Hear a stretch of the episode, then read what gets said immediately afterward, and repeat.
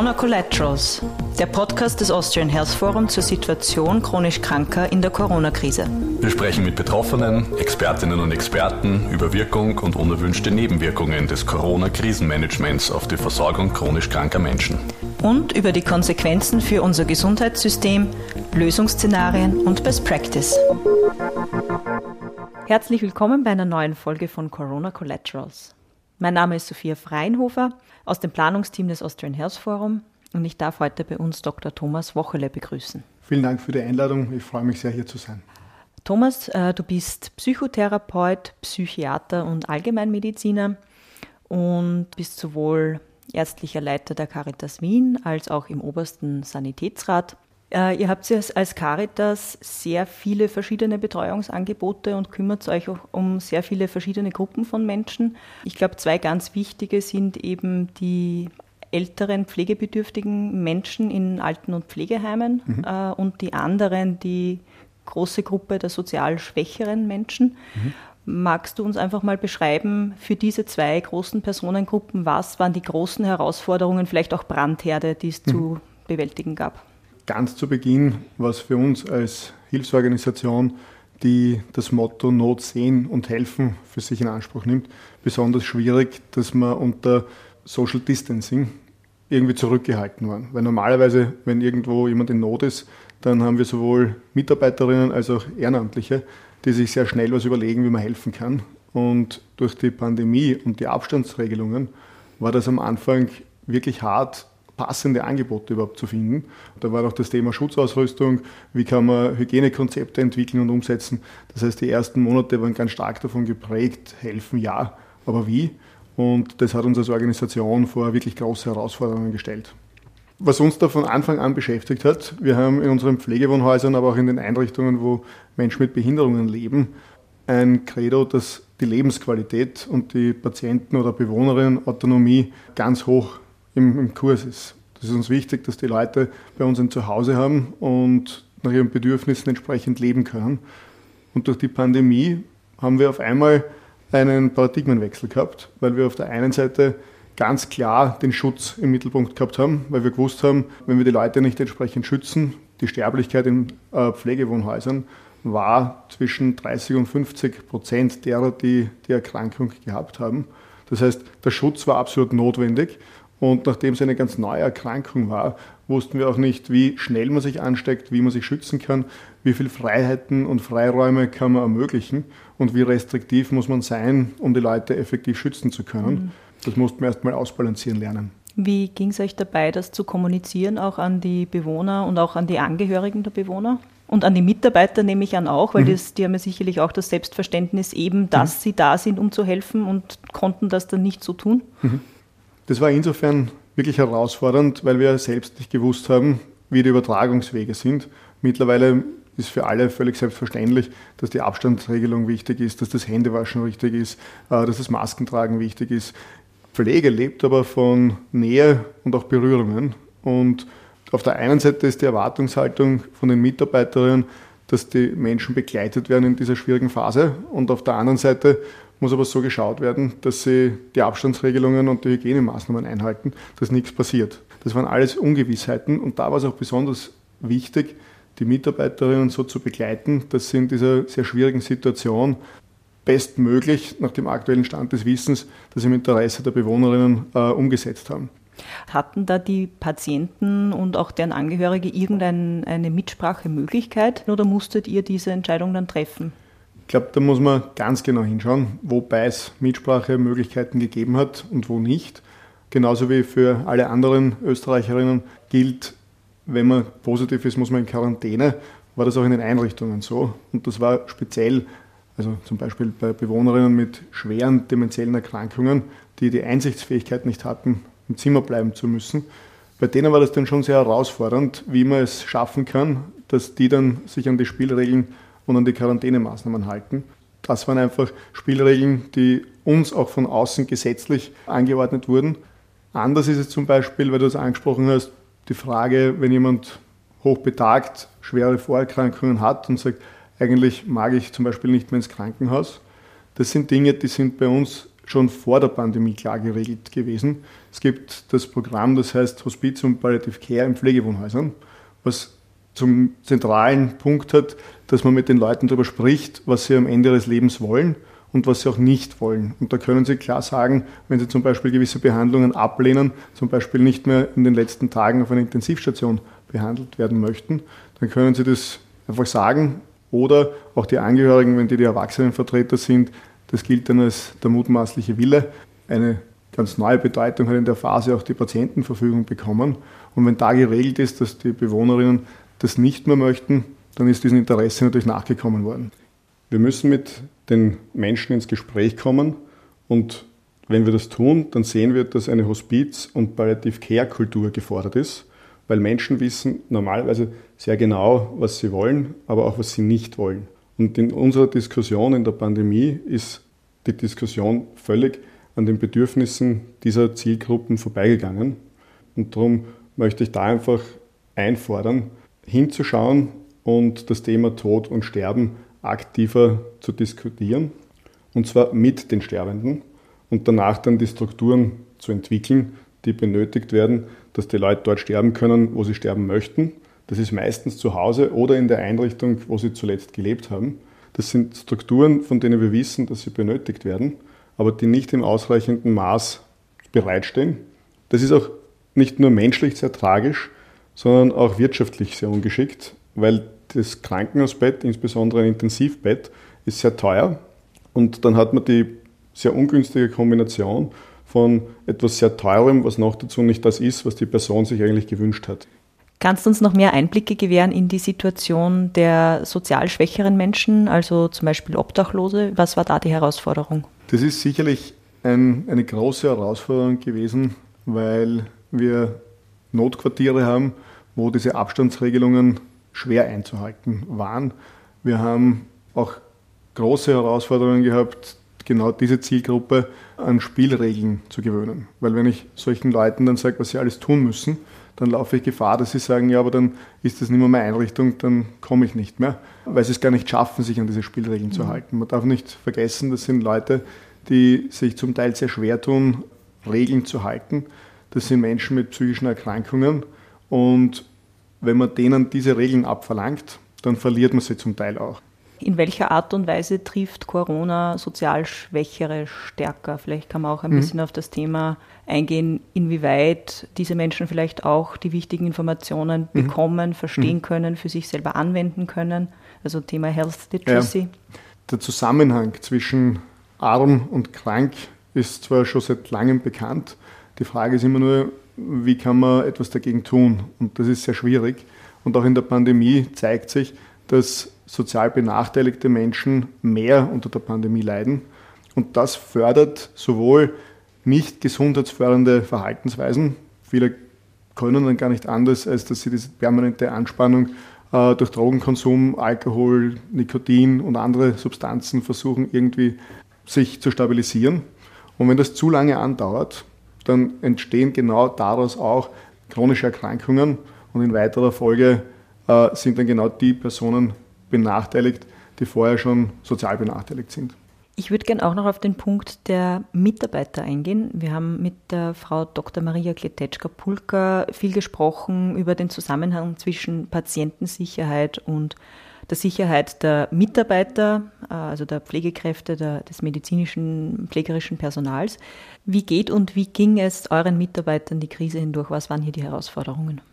Wenn man sich den Bogen anschaut, vom Beginn der Pandemie bis heute, dann war der Zuspruch am Anfang riesengroß. Es ist am Abend immer applaudiert worden und die Mitarbeiterinnen im Bereich Sozialbereich wurden als Heldinnen gefeiert. Das ist dann medial gekippt und dann war nur noch die Frage, wer hat das Virus in die Einrichtung gebracht. Und zu dem ohnehin schon riesengroßen Druck ist dann noch diese Schuldfrage medial aufgekommen. Und weil wir vorhin gesprochen haben über den Mindestabstand, ich würde an der Stelle gerne einfordern, einen Mindestanstand. Einen Mindestanstand, wie man miteinander umgeht in dieser Pandemie. Und egal welchen Schritt man derzeit setzt, gibt es immer eine Gruppe, die sagt, das ist ein Blödsinn. Und das aber nicht irgendwie wertschätzend, um eine andere Meinung daneben zu stellen, sondern zunehmend aggressiv, um den anderen abzuwerten. Und das meine ich mit einem Mindestanstand. Desto länger das Ganze andauert, umso mehr müssen wir aufpassen, dass wir die Gruppen, die sich seit über einem Jahr extrem engagieren, jetzt nicht auch noch verantwortlich machen, dass wir da noch nicht gute Lösungen mhm. gefunden haben, um die Pandemie zu überwinden. Hattet ihr Probleme damit, dass Mitarbeiter auch gegangen sind, weil ihnen der Druck zu groß war? Erfreulicherweise ist es so, dass da so ein Teamgeist entsteht in den Einrichtungen und man tut eigentlich alles, um die Einrichtung virusfrei zu halten. Das schweißt zusammen. Etwas, was wir beobachtet haben, ist, wenn es dann nach einer gewissen Zeit trotz aller Vorsichtsmaßnahmen trotzdem zu einem Ausbruch in der Einrichtung kommt, dann kippt es sehr schnell in Richtung einer Frustration, mhm. weil man das Gefühl hat, was haben wir falsch gemacht, was ist passiert, dann sucht man irgendwie nach einem Schuldigen. Und das bringt dann das Team in eine ganz schwierige Situation. Und wir testen sehr, sehr regelmäßig und trotzdem kann ich nicht ausschließen, dass von irgendwo die Infektion in die Einrichtung reinkommt, weil so eine Einrichtung ist keine Insel der Seligen. Ja. Und wenn die Infektionszahlen in der Gesamtbevölkerung steigen, dann ist es nur eine Frage der Zeit, bis das Virus auch in einer Einrichtung dann wieder auftaucht. Und das sind dann eigentlich die Situationen, wo es für die Teams wirklich herausfordernd ist, weil sie dann besonders funktionieren müssen. Die Herausforderungen, wenn das Virus in der Einrichtung ist, sind schlagartig noch viel mhm. größer mhm. als vorher. Und zusätzlich ist dann auch die Frage von den Medien, wie ist da vorwurfsvolle Berichterstattung und so weiter. Mhm. Also das waren Momente, die für die Teams wirklich sehr, sehr schwierig und herausfordernd waren wenden wir uns noch einem anderen heißen Thema zu, nämlich Digitalisierung. Mhm. Wir haben ja nach der ersten Welle viel darüber diskutiert, welche digitalen Angebote es jetzt brauchen würde, damit man für die zweite Welle besser gerüstet ist. Hast du das Gefühl, da ist jetzt genug passiert? Ich befürchte nicht.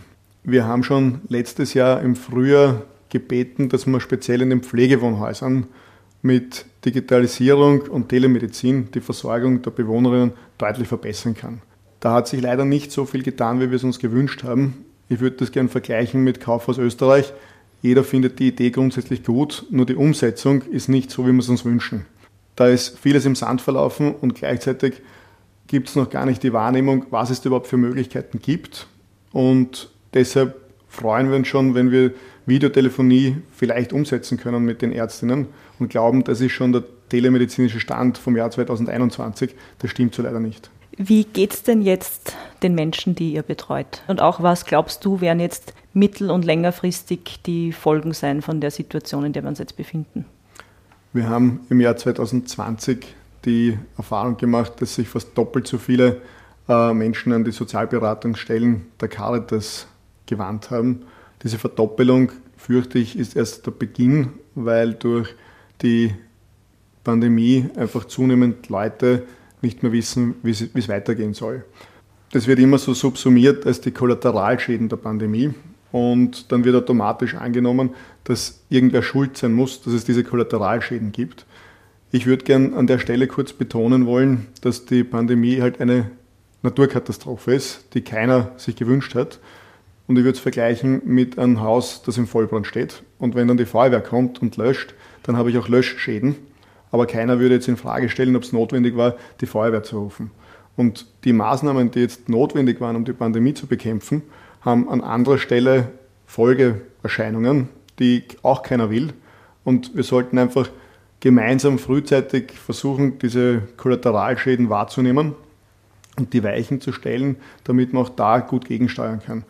Eine Beobachtung, die wir schon vor der Pandemie gehabt haben, ist, dass das Thema Einsamkeit in unserer Gesellschaft enorm steigt und Einsamkeit ist ein Brandbeschleuniger von praktisch allen chronischen Erkrankungen. Und durch dieses Weggesperrtsein, um die Pandemie zu bremsen, wird die, die Einsamkeit massiv gefördert. Und dadurch entsteht ein Druck und eine Spannung in der Gesellschaft, wo wir aufpassen müssen, dass es dann nicht zu einer Entsolidarisierung kommt. Und letztlich das, was ich vorher gemeint habe, mit wir müssen auf den Mindestanstand achten. Mhm. Gerade dann, wenn die Leute schon so angespannt sind und grantig sind über die Maßnahmen, müssen wir besonders auf diesen Mindestanstand und die Solidarität achten. Aber du meinst schon grundsätzlich, dass die Maßnahmen und die Prioritäten, so wie sie die Entscheidungsträger äh, gefällt haben, das war schon richtig oder hätte man was anderes machen können? Man kann sich sicherlich bei einer Manöverkritik anschauen, ob zum Beispiel die föderalen Strukturen in Österreich eine gute Basis sind, um in einer Pandemie rasch gute Entscheidungen treffen zu können. Man kann sich anschauen, ob die, da sind wir wieder bei der Digitalisierung, ob wir ein gutes System haben, wenn irgendwo Cluster sind, wenn irgendwo Fälle auftreten, die so aufzuarbeiten und in eine Datenbank einzuspielen, wo man mit Hilfe von Big Data Analysen, nenne ich es jetzt mal, so Prognosen rechnen kann, um dann die geeigneten Maßnahmen rasch treffen zu können.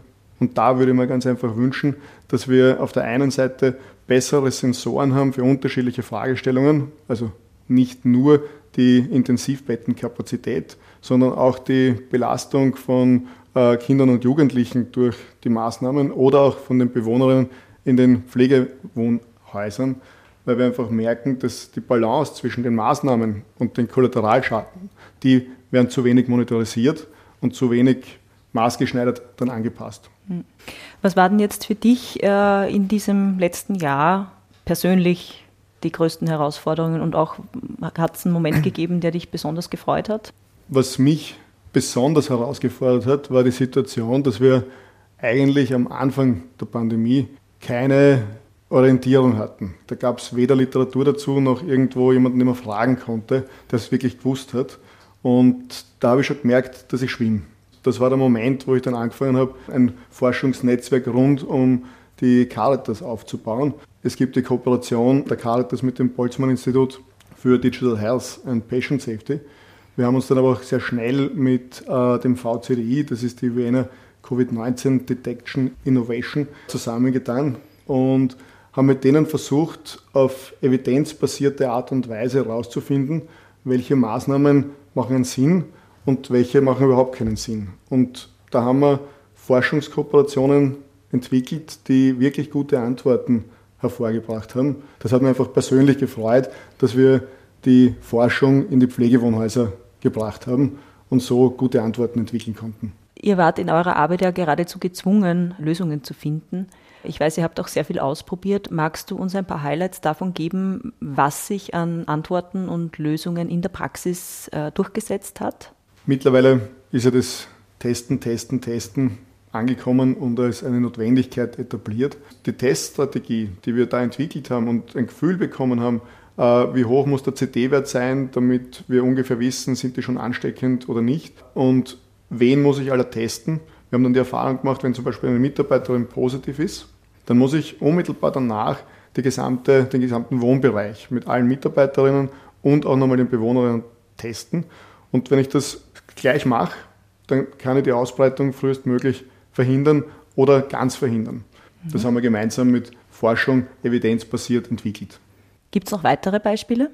Wir machen gemeinsam mit Boltzmann-Institut und AGES eine Studie, wo wir sowohl Antikörper als auch T-Zell-Immunität bei Bewohnerinnen und Mitarbeiterinnen überprüfen vor der Impfung, beziehungsweise wenn diese Personen erkrankt sind und nach der Impfung, weil wir einfach wissen möchten, ob speziell bei hochbetagten Bewohnerinnen die Immunantwort auf die Impfung einerseits genauso funktioniert wie bei jungen Menschen und was uns auch interessiert ist, äh, wie lange diese Immunantwort dann anhält und ob das auch korreliert, ob Personen, die da Antikörper haben, dann auch tatsächlich geschützt sind oder ob es Personen gibt, die trotz Antikörper erkranken. Das versuchen wir so zu beantworten. Hast du vielleicht aus dem Bereich äh, Digitalisierung etwas, was ein kleines Vorzeigeprojekt oder zumindest ein guter Ansatz mhm. sein könnte? Wir haben in unseren Pflegewohnhäusern das sogenannte Hausarztmodell. Wir haben Hausärztinnen, die von extern kommen, das sind ganz normale Kassenärztinnen, die ihre Ordinationen betreiben und daneben kommen sie in die Pflegewohnhäuser und betreuen ihre Patientinnen.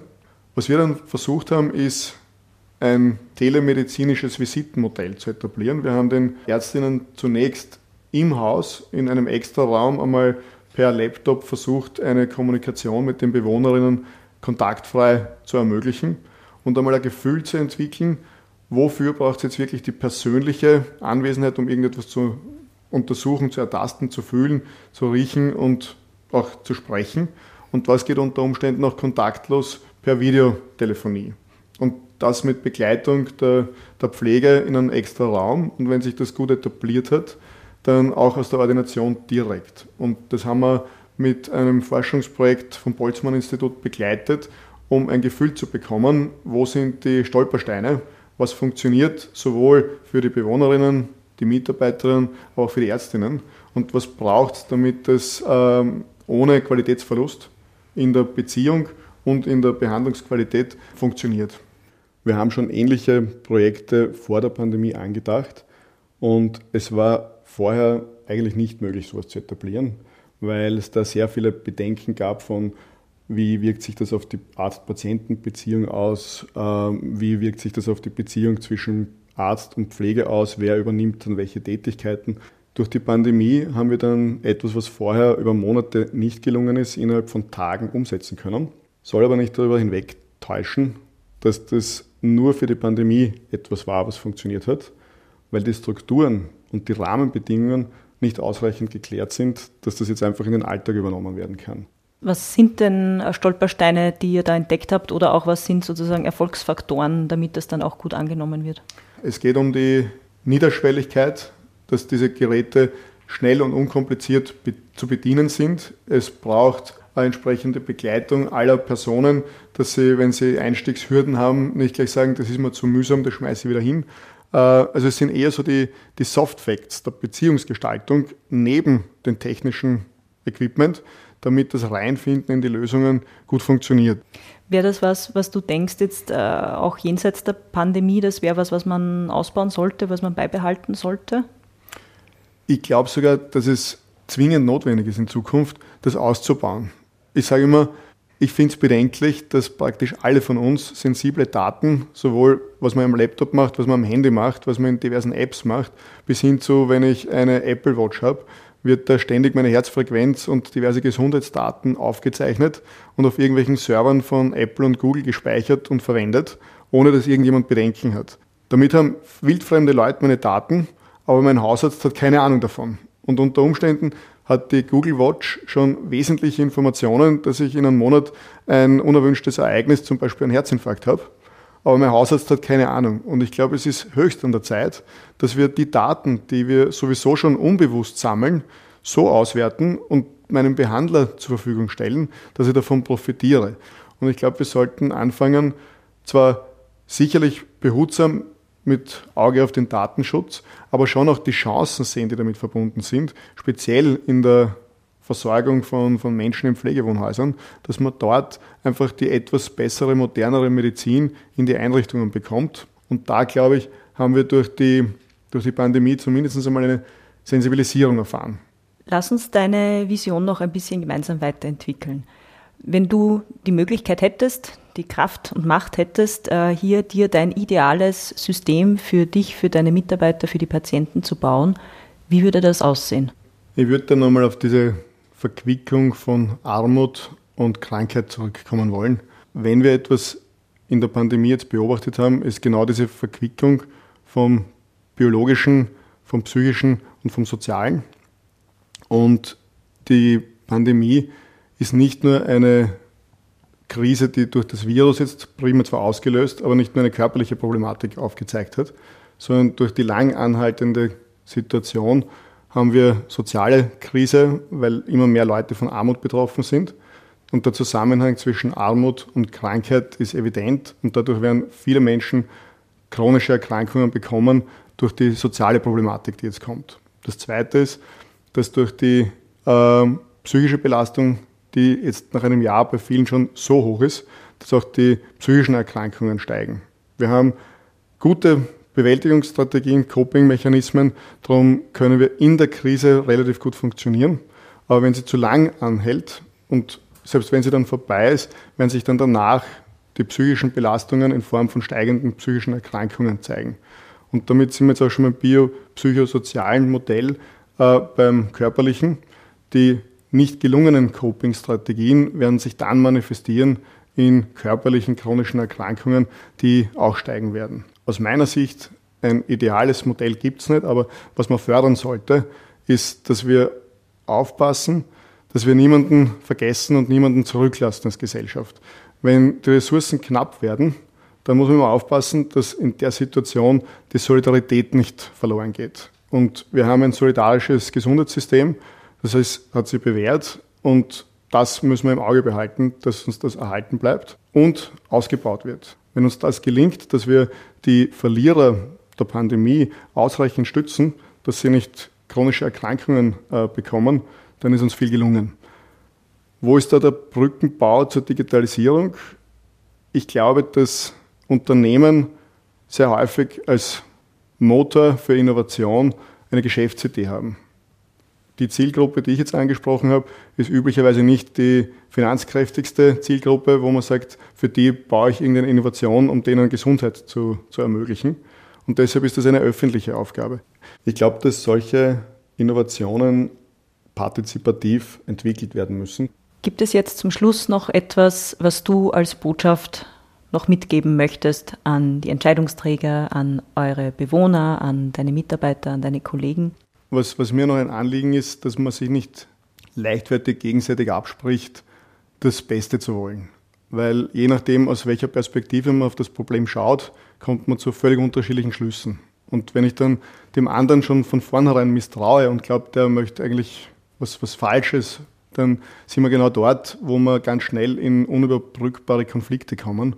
Und eins ist klar, konstruktiv bewältigen können wir diese Krise nur gemeinsam und im Konsens.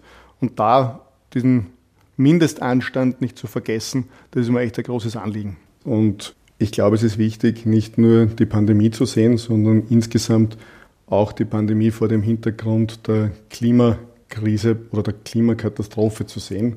Und während wir vorher schon sehr lange gewusst haben, dass eine Klimakatastrophe bereits im Gange ist und wir es nicht geschafft haben, konsequent Maßnahmen zu setzen, hat die Pandemie gezeigt, Veränderung ist möglich und das global und sehr schnell. Dann herzlichen Dank für die vielen guten Ideen. Danke fürs Gespräch.